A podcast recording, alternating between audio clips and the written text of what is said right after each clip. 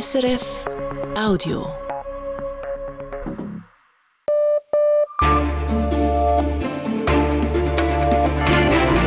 Radio SRF Echo der Zeit mit Ivan Lieberherr. Unsere Themen am Donnerstag, dem 7. Dezember. Nur eine Vorlage, die Biodiversitätsinitiative kommt allein vors Volk, ohne Gegenvorschlag. So entscheidet der Ständerat. Bloß keine Angriffsfläche bieten. Einblicke in die Politmechanik vor der Bundesratswahl. Wir zeigen, wer im Hintergrund die Fäden zieht. Wieder Freunde. Der griechische Ministerpräsident Mitsotakis und der türkische Präsident Erdogan wollen konstruktiver zusammenarbeiten. Die Griechinnen und Griechen sind größtenteils erleichtert, dass die Drohgebärden und die Spannungen zwischen den zwei Ländern aufgehört haben. Und sie hoffen natürlich, dass das auch in Zukunft so bleibt. Sagt die Journalistin in Athen. Auch die EU wäre froh, wenn sich der Konflikt dauerhaft entspannt. Dann teure Solarzukunft. Wir müssen jetzt Projekte realisieren, wir müssen einen Beitrag und einen Fortschritt sehen. Also ich glaube, wir haben hier eine Verantwortung, die wir einfach wahrnehmen wollen und wahrnehmen müssen. Sagt der Chef der BKW Energie. Die Stromkonzerne müssen investieren, sie scheuen aber die hohen Kosten. Ein Dilemma.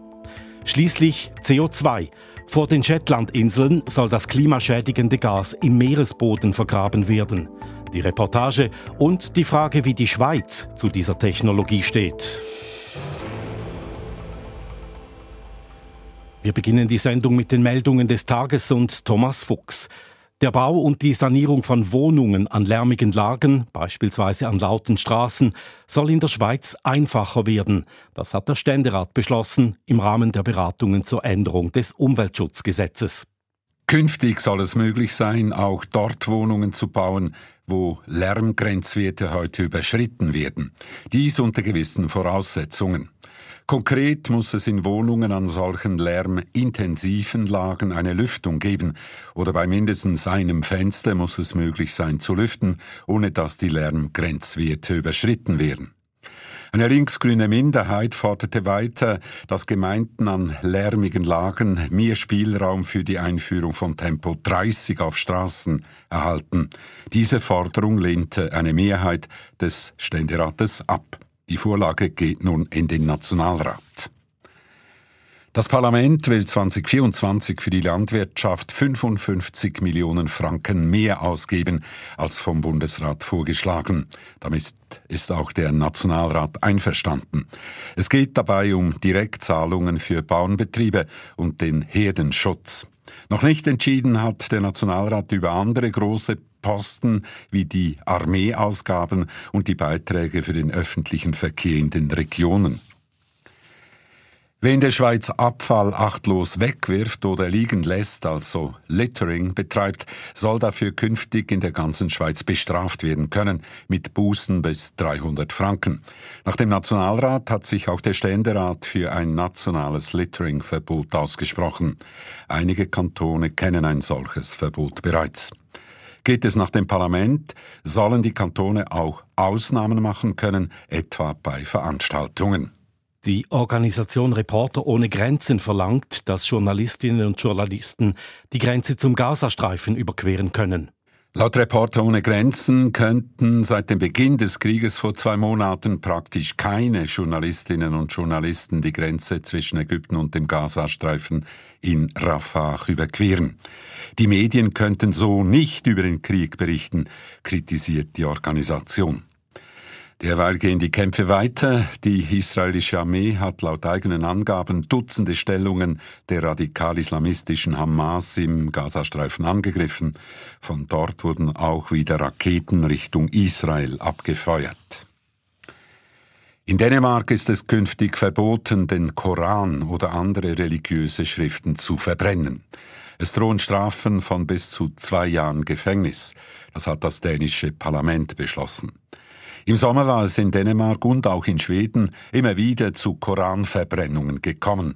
Das führte in muslimisch geprägten Ländern zu Protesten und auch zu diplomatischen Verstimmungen.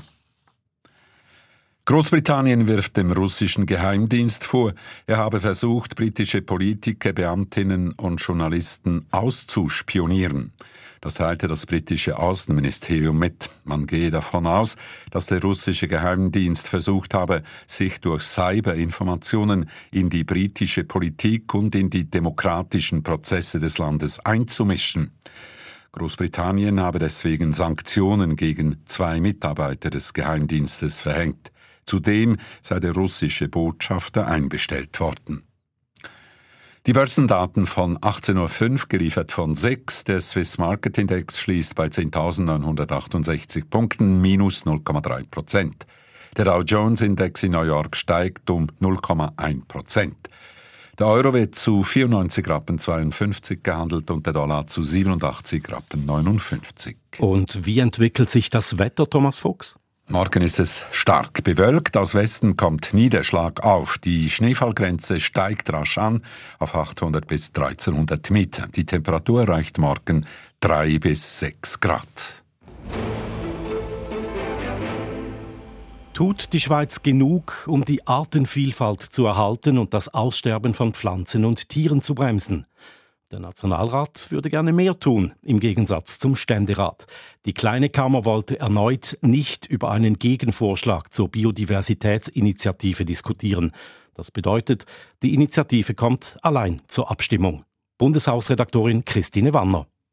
Im letzten Jahrhundert ist ein Fünftel der artenreichen Lebensräume wie Auen, Moore und Trockenwiesen in der Schweiz verschwunden. Ein Drittel der Arten ist bedroht oder schon ausgestorben.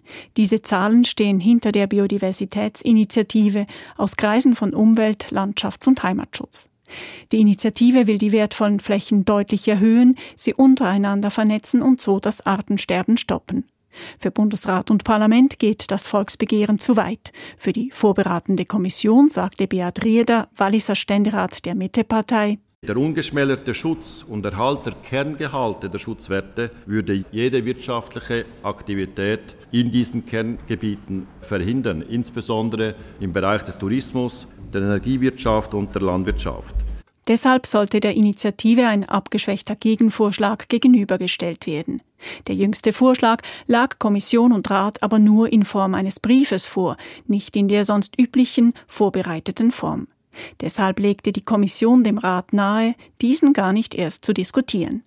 Es waren drei Hauptargumente, die zum Absturz des Gegenvorschlags führten. Das formale Vorgehen sei unseriös, das Projekt koste zu viel mit je rund 100 Millionen Franken für Bund und Kantone und weitere Vorgaben seien schlicht nicht nötig.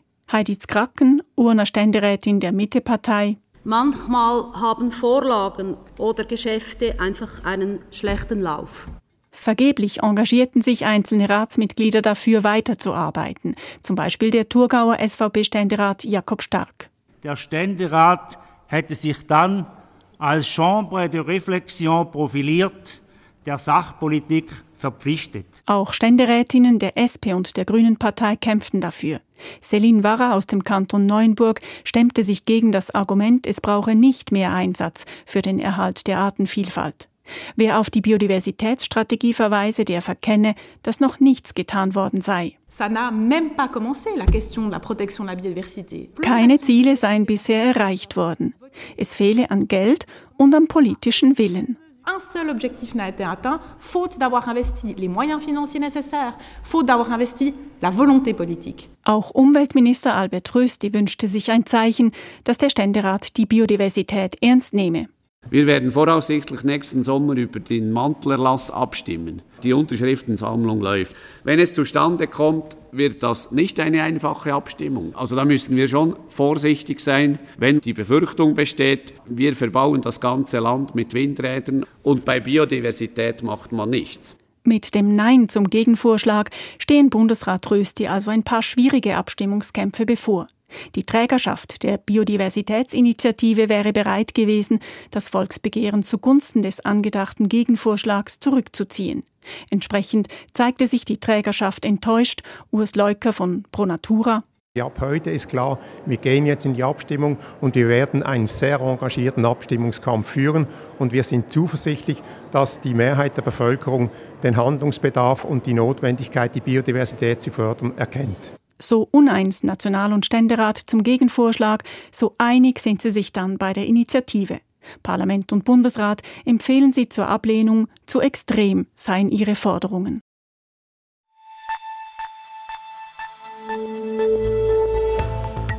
Das ist das Echo der Zeit von Radio SRF. Hier geht's weiter mit den Helferinnen und Helfern der beiden Bundesratskandidaten, mit den Schweizer Stromkonzernen, die in Solaranlagen investieren und sich um die hohen Kosten sorgen, mit der neu erwachten griechisch-türkischen Freundschaft, mit den Plänen der Shetlandinseln, sich von der Erdölvergangenheit zu lösen und grüner zu werden und mit der harzigen Zusammenarbeit von Wissenschaft und Politik während der Corona-Krise und der Frage, wie man es besser machen könnte.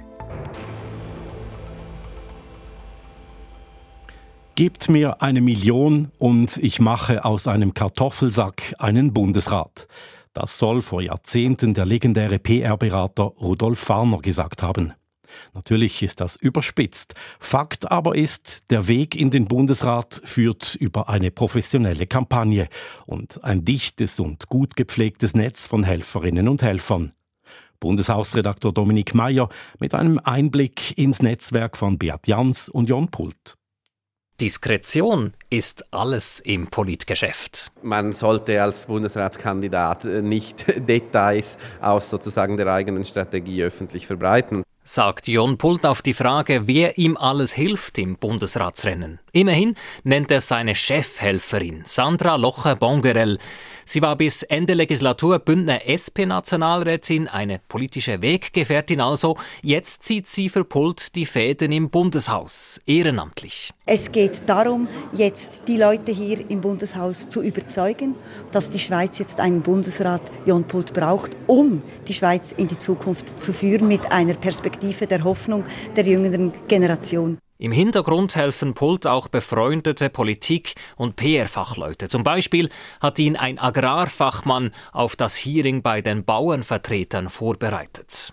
Auf professionelle und bezahlte Hilfe setzt Beat Jans. Konkret setzt er auf Stefan Batzli. Er ist Partner bei der Kommunikationsagentur CRK und kennt Jans seit Jahren. Jetzt koordiniert er seine Bundesratskampagne, entwickelt mit ihm dessen Kernbotschaften. Im Interview mit der NZZ zum Beispiel betonte Jans letzte Woche, dass er nie in der Juso gewesen sei und seine Überzeugungen aus seinem Erlebten beziehe und nicht aus der Juso. Eine wichtige Kernbotschaft sei das gewesen, sagt Berater Stefan Batzli. Das war eine Abgrenzung im Sinne von, wir haben gesagt, wir wollen die unterschiedlichen Profile kommuniziert erhalten. Und das ist ein Unterschied zu Jan Pult, seiner Lebenserfahrung, seiner Exekutiverfahrung und dass er erst mit 32 Jahren in die Politik eingestiegen ist und deshalb auch keine User-Vergangenheit haben kann, hat das Profil von Beat Jans weiter geschärft.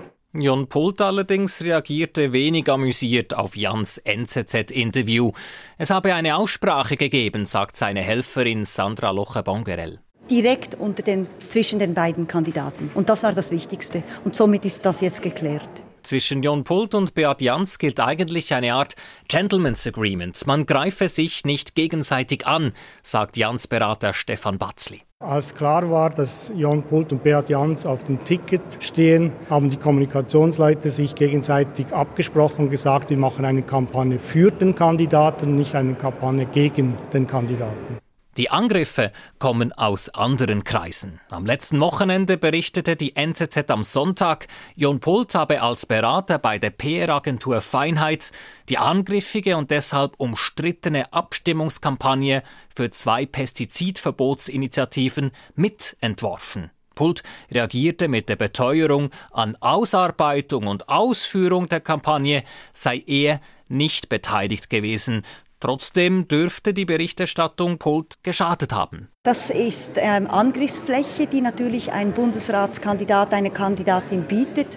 Da geht es jetzt darum, eine ehrliche Antwort zu geben, so wie es Jon Pult gemacht hat, und dann den Blick nach vorne zu behalten. Sagt Sandra Locher-Bongerell. Im Bundeshaus stehen die entscheidenden Tage bevor. Noch keine Fraktion hat sich festgelegt im SP-Bundesratsrennen. Umso wichtiger sind nun die Unterstützerinnen und Unterstützer der beiden Kandidaten in den anderen Parteien. In der Mittepartei etwa engagiert sich Nationalrat Stefan Müller-Altermatt für Beat Jans. Ich gebe ihm ein bisschen Stimmungsbilder ab. Ich sage ihm auch, was er sagen soll und was er besser nicht sagt. Aber lobbyieren muss er selber, er muss selber hinstehen. Müller-Altemats Gegenpart in der Mitte-Fraktion ist Stefan Engler. Der Bündner Ständerat weibelt für Jon Pult. Ich sehe es als meine Aufgabe an, seine Erfahrungen meinen Kolleginnen und Kollegen aufzuzeigen. Jon Pult ist jemand, der aus einer Oppositionspartei in Kanton Graubünden politisiert hat und deshalb auch lernen musste, Kompromisse einzugehen. Und er hat das mit viel Geschick, aber auch mit viel Verlässlichkeit getan. Und auch wenn jetzt viele Beat Jans im Vorteil sehen, entschieden sei noch lange nichts.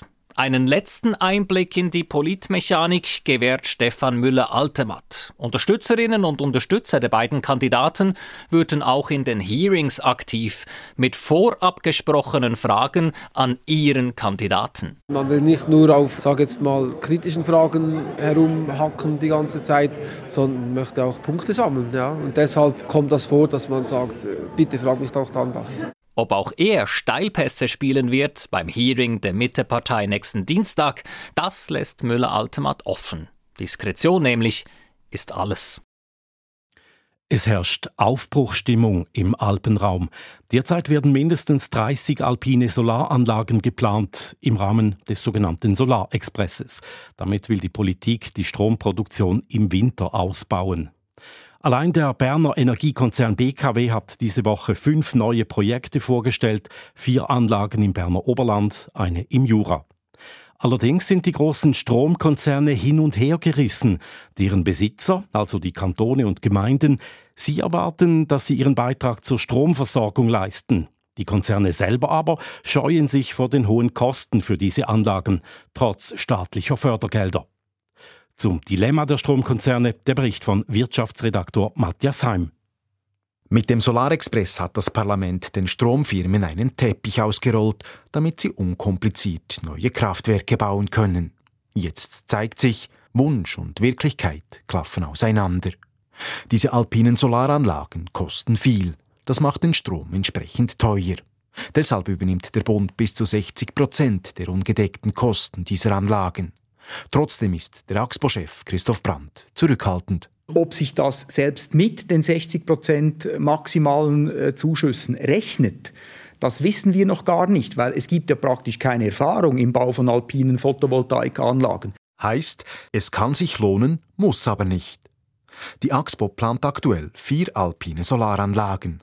Goldgruben würden sie aber wohl kaum, so Christoph Brandt. Ja, also so einfach ist es also nicht. Äh, also erstens einmal, wenn Sie den Strom an den Markt verkaufen, haben Sie das ganze Marktrisiko. Denn die AXPO hat keine gebundenen Endkunden, sondern die AXPO muss den Strom an irgendjemanden verkaufen. Sei es an der Strombörse, an regionale Energieversorger oder mittels eines langjährigen Vertrags an ein Unternehmen. Dazu komme, und ein Problem oder eine Herausforderung bei Photovoltaikanlagen ist nun einmal, dass alle zur gleichen Zeit produzieren. Das ist einfach so, dass dann die Preise, die sie am Markt kriegen dafür, die sind dann einfach deutlich tiefer als beispielsweise die Preise, die sie kriegen, wenn sie im Winter dann in der Nacht in einem, an einem windstillen Tag produzieren können. Und bei den alpinen Solaranlagen kommt ein erschwerender Faktor hinzu. Mit diesen Anlagen lässt sich nur in einem kurzen Zeitfenster wirklich gutes Geld verdienen. Ende Winter nämlich von Februar bis Anfangs Mai. Dann, wenn sich die Speicherseen leeren, aber die Schneeschmelze noch nicht eingesetzt hat. Im Rest des Jahres hat die Schweiz in der Regel genügend Strom. Alpiner Solarstrom ist dann vergleichsweise teuer und muss mit einem Rabatt verkauft werden. Anders die Situation bei Stromkonzernen mit gebundenen Kundinnen. Dazu gehört beispielsweise die BKW. Da sollte Strom aus den alpinen Solaranlagen möglichst lokal verkauft werden, so BKW-Chef Robert Itschner. Das ist auch die Erwartung in gewissen von diesen Gemeinden, dass sie einen großen Teil dieses Stroms auch lokal nutzen können. Gerade in der Tourismusbranche weist man sehr gerne darauf hin, dass man eben Ökostrom braucht äh, für die ganzen Hotels und auch die Skilifte und so weiter. Also ich glaube, das ist äh, die perfekte Lösung. Perfekt ist es für die BKW auch deshalb, weil sie die Kosten für den alpinen Solarstrom ihrer Kundschaft weiterverrechnen kann. Ja, selbstverständlich. Also die Differenz äh, zwischen den Investitionszuschüssen vom Bund zu den Gestehungskosten, die werden wir irgendwie über die Laufzeit von diesen Projekten auf den Strompreis äh, abrechnen müssen. Ja. Im Umkehrschluss heißt das, für die BKW steht jetzt der Ausbau der Stromversorgung im Vordergrund. Die Wirtschaftlichkeit ist zweitrangig. Wir müssen jetzt Projekte realisieren, wir müssen einen Beitrag und einen Fortschritt sehen, eben in diesen Themen, die wir jetzt in der Gesellschaft diskutieren. Also ich glaube, wir haben hier eine Verantwortung, die wir einfach wahrnehmen wollen und wahrnehmen müssen. Koste es also, was es wolle? Nicht, was es wolle, aber ich glaube, im Rahmen von den Profitabilitätserwartungen, die wir hier sehen, sollten wir das tun. Sagt Robert Itschner, der Chef der BKW. Daran zeigt sich, dass jeder Stromversorger anders abwägt, ob sich eine alpine Solaranlage für ihn finanziell lohnt oder nicht. Und vor allem, ob und wem er den vergleichsweise teuren Strom weiterverrechnen kann. Vor einem Jahr noch drohte der türkische Präsident Recep Tayyip Erdogan mit Raketenangriffen auf Griechenland wegen des Streits um griechische Inseln im östlichen Mittelmeer. Nun spricht er von einer neuen Ära im bilateralen Verhältnis. Die Türkei und Griechenland wollen enger zusammenarbeiten auf verschiedensten Gebieten. Das beteuerten Erdogan und der griechische Ministerpräsident Kyriakos Mitsotakis heute in Athen beim ersten Staatsbesuch seit 2017. Ich habe die Journalistin Rodothea Seralidou in Athen gefragt, gab es mehr als nette Worte und Absichtserklärungen? Sowohl in den griechischen als auch in den türkischen Medien ist von einem historischen Treffen die Rede. Der Staatsbesuch lief in einer sehr positiven Atmosphäre ab, passend auch zum sonnigen Wetter heute in Athen. Am Ende unterzeichneten der griechische Premier Mitsotakis und der türkische Staatspräsident Erdogan eine Deklaration der Freundschaft und guten Nachbarschaft. Das ist kein juristisch bindendes Abkommen, aber eine Art Versprechen zwischen den zwei Ländern, dass sie alles vermeiden werden, was den Frieden und die Stabilität in der Region gefährden würde. Mitsotakis und Erdogan, respektive Delegationen der beiden Länder, haben 15 weitere bilaterale Abkommen geschlossen. Auf welchen Gebieten wollen Griechenland und die Türkei künftig enger zusammenarbeiten?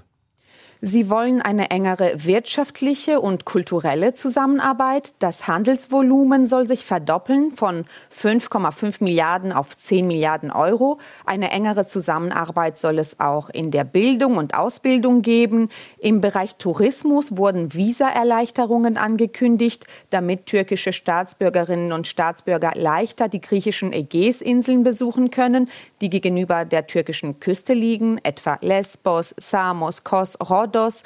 Für diese Inseln sind die Besucher aus der Türkei eine wichtige Wirtschaftsquelle und für die Türkei ist es ein erster kleiner Triumph in ihrem Bestreben nach Visafreiheit insgesamt für ihre Staatsbürger. Und zuletzt, die zwei Länder wollen auch im Grenzschutz enger zusammenarbeiten, ein Punkt, der für Griechenland besonders wichtig ist. In Zukunft sollen also die türkische und die griechische Küstenwache enger kooperieren, um illegale Migration von der Türkei nach Griechenland rechtzeitig rechtzeitig zu unterbinden. Es bleiben aber große Streitpunkte, namentlich der Streit um die Ausbeutung von Meereszonen in der Ägäis, also Öl- und Gasvorkommen und die Frage, wem sie gehören. Ist es realistisch, dass nach dieser ersten Annäherung heute auch die großen Fragen dereinst gelöst werden?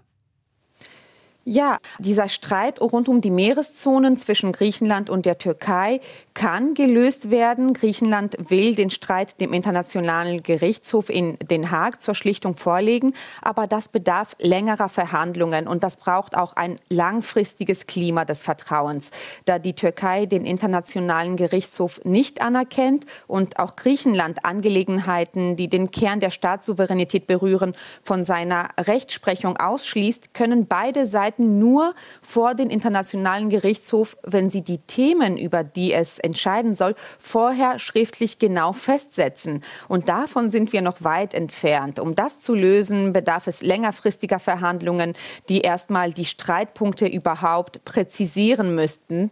Denn Griechenland sieht einen Streitpunkt, die Meereszonen. Die Türkei hingegen möchte eine Reihe von Themen mit Griechenland als Ganzes lösen. Sie fordert zum Beispiel auch eine Entmilitarisierung der griechischen griechischen Inseln. Die Lösung dieses Streits braucht also Zeit. Aber wenn das gute Klima dauerhaft aufrecht bleibt, ist es durchaus möglich, auch diesen Streit zu beenden. Mitsotakis hat heute angekündigt, dass er nun im Frühling Ankara besuchen will. Erdogan hat vorgeschlagen, dass es solche Treffen mit Delegationen beider Länder mindestens einmal im Jahr geben sollte. Ist das nun tatsächlich der Beginn einer echten Freundschaft zwischen den einst verfeindeten Ländern, einer stabilen Freundschaft auch? Das muss sich zeigen. Es ist auf jeden Fall ein Anfang. Man muss aber schauen, ob dieses positive Klima langfristig aufrechterhalten bleibt oder wieder kippt. Beide Länder und Völker würden jedenfalls von einer Freundschaft profitieren. Die Griechinnen und Griechen sind größtenteils erleichtert, dass die Drohgebärden und die Spannungen zwischen den zwei Ländern aufgehört haben. Und sie hoffen natürlich, dass das auch in Zukunft so bleibt. Und nicht zuletzt auch die EU und die NATO hätten was davon, wenn diese Ruhe in der Region langfristig langfristig für Stabilität sorgt, einen weiteren Unruheherd am Rande Europas in Zeiten des Ukraine-Kriegs und des Kriegs Israels gegen die Hamas kann keiner gebrauchen. Sagt Rodothea Seralidou, freischaffende Journalistin in Athen. Das ist das Echo der Zeit am Donnerstagabend. Wir nehmen Sie noch mit auf die Shetlandinseln.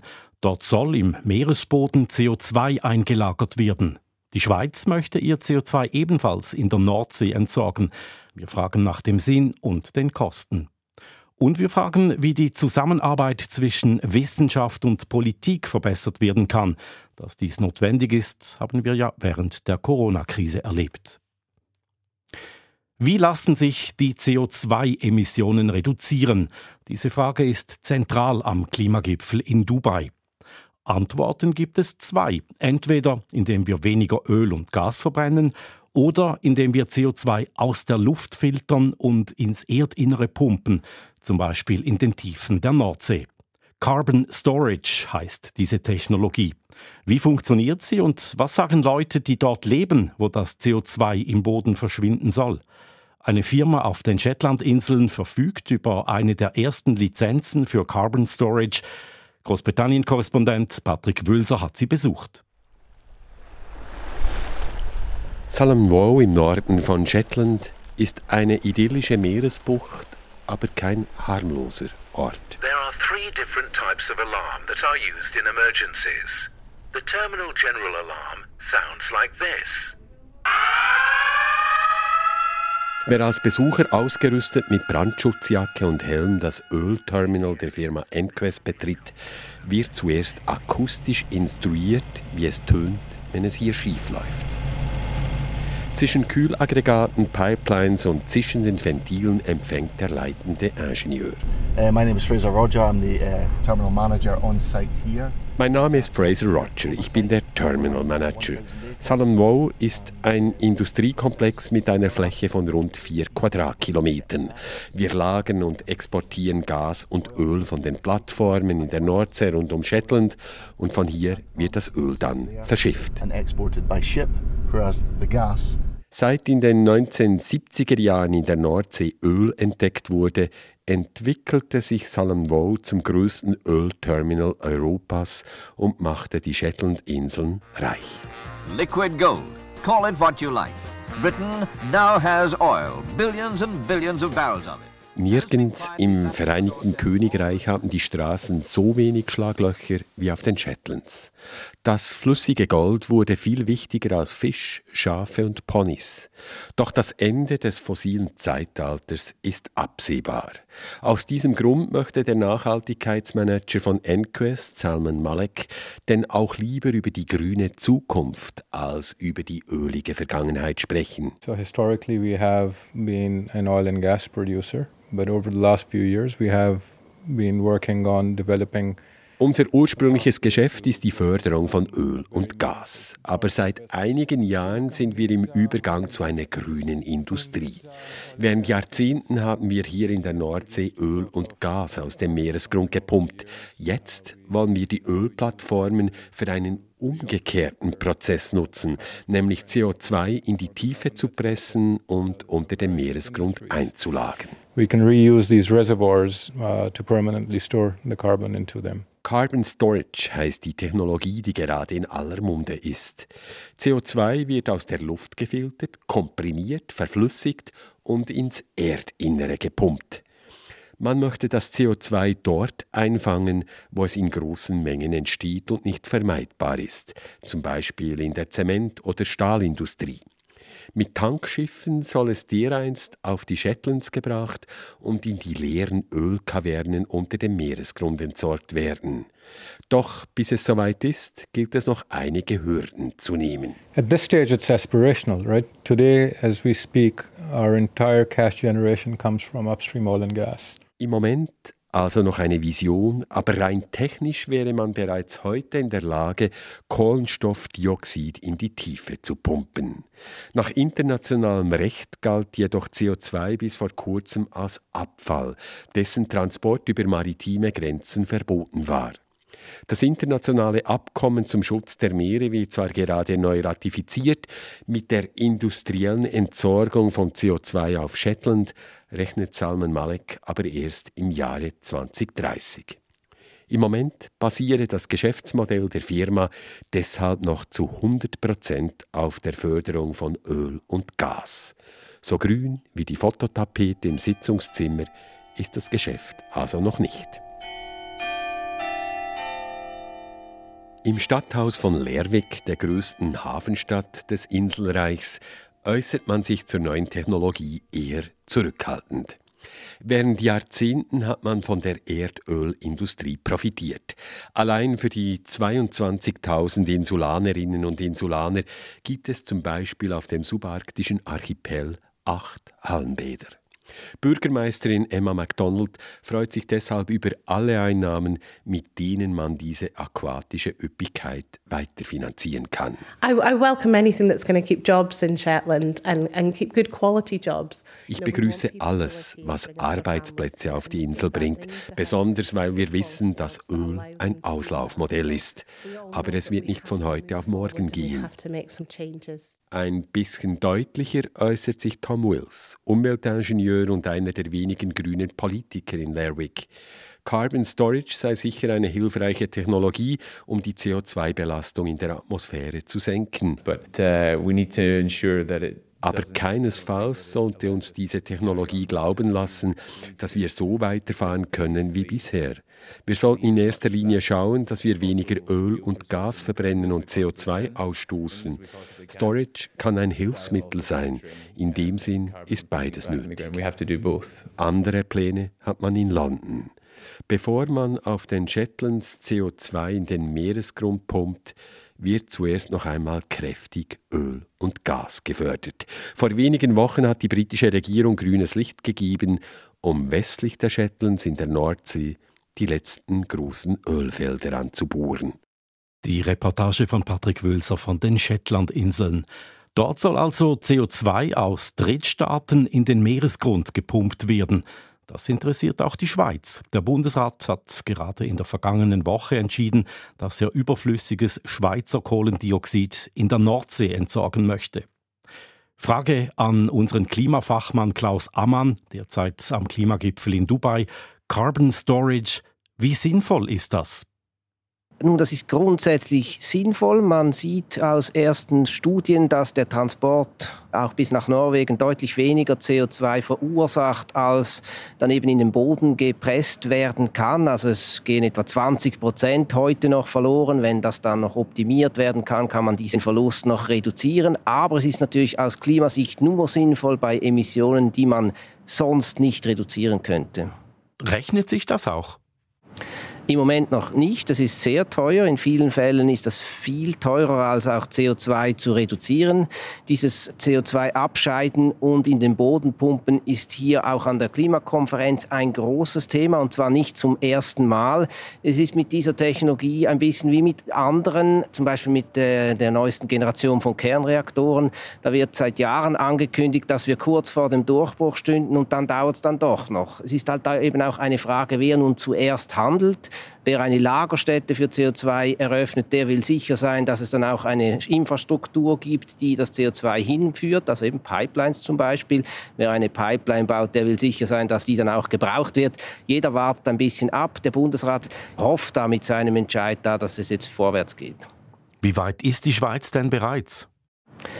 Nur man hat eben getestet, äh, dass es funktioniert. In der Schweiz selbst könnte man natürlich das CO2 auch in den Boden pressen.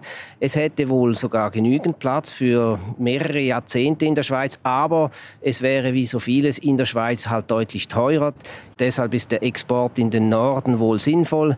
Weil es sich da aber um große Mengen handelt, nämlich um schätzungsweise 12 Millionen Tonnen pro Jahr CO2, ein Viertel etwa des heutigen Ausstoßes, wird das nicht mit Lastwagen oder Bahn möglich sein, sondern da wird eben ein Pipeline-System nötig sein. Solche Pipelines werden derzeit in Deutschland geplant. Der Bundesrat will sich einsetzen dafür, dass dann auch einen Anschluss in der Schweiz gibt. Dann braucht es aber natürlich auch in der Schweiz eine Infrastruktur, um dieses CO2 zu produzieren.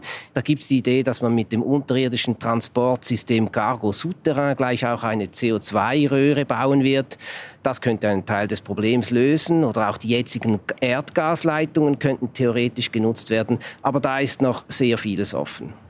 Die Schweiz will CO2 nach Norwegen schaffen. Wir haben vorher von den Plänen auf den Shetlandinseln gehört. Wäre das auch eine Option für die Schweiz? Ja, also die Shetlandinseln sind ja ungefähr gleich weit weg wie Norwegen und ein bisschen näher als Island, wo man das ja auch schon getestet hat. Und grundsätzlich gilt natürlich, je mehr solche Standorte es gibt in Europa, desto mehr Platz hat es und desto günstiger wird es. Wobei günstig relativ ist. Der Bundesrat rechnet aktuell mit Kosten von rund 16 Milliarden Franken für die Jahre 2028 bis 2050 für diese Technologie. Aus Sicht des Klimaschutzes sollte das ja, wie gesagt, auch gar nicht günstig sein, denn da sollte es darum gehen, möglichst viele Emissionen zu reduzieren und eben nur im Notfall dann CO2 abzuscheiden und in den Boden zu pumpen. Sagt Klaus Ammann. Er berichtet für uns vom Klimagipfel in Dubai. CO2 aus der Luft filtern und ins Erdinnere pumpen, die Shetlandinseln, die dank großer Erdölvorkommen reich wurden, wir haben es gehört, sie wollen genau das umsetzen, CO2 in die alten Erdölbohrlöcher pressen. Das ist die grüne Zukunft der Shetlandinseln und die thematisiert Patrick Wülser auch in der Sendung International dieses Wochenende am Radio oder als Podcast auf allen gängigen Plattformen.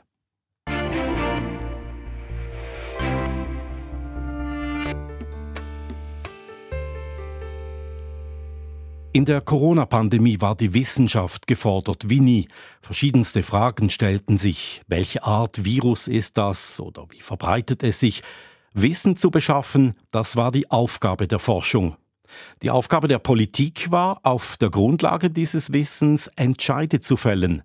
Soweit, so einfach oder eben auch nicht. Inzwischen ist nämlich längst klar, die Zusammenarbeit zwischen Wissenschaft und Politik war harzig.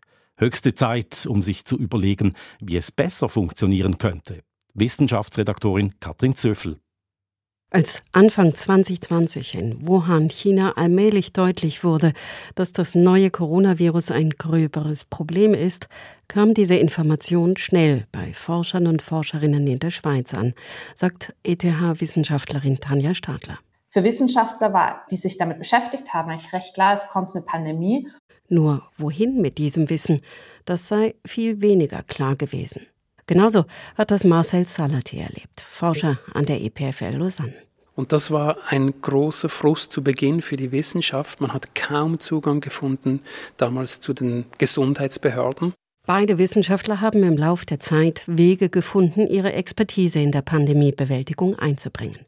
Aber es ist klar, es wird definitiv darauf hingewiesen, dass der Austausch Wissenschaft, Politik, Behörden äh, deutlich verbesserungsfähig ist. Tanja Stadler zitiert hier den Bericht der Geschäftsprüfungskommission des Nationalrats vom Juni. Dessen Ergebnisse hat der Bundesrat diesen Herbst weitgehend bestätigt. Thomas de Courten, Nationalrat der SVP, leitete die Arbeiten am Bericht. Er sagt, ich denke, wir können es besser machen. Die Arbeit des Bundesrats kritisch zu begleiten sei oft nicht möglich gewesen. Oft sei nicht klar gewesen, was die wissenschaftlichen Grundlagen der Entscheide waren. Deshalb es muss sichergestellt werden, dass die demokratischen Institutionen, insbesondere das Parlament, die Informationen erhalten kann und nachvollziehen kann. Soweit zum Parlament. Die Bundeskanzlei hat zwei Berichte veröffentlicht, die die Zusammenarbeit zwischen Wissenschaft und Politik bewerten und ebenfalls Mängel festgestellt. Auf Ende Jahr steht nun noch ein Umsetzungsvorschlag aus der Bundeskanzlei aus. Der konkrete Versuch, Lehren aus den gemachten Erfahrungen zu ziehen.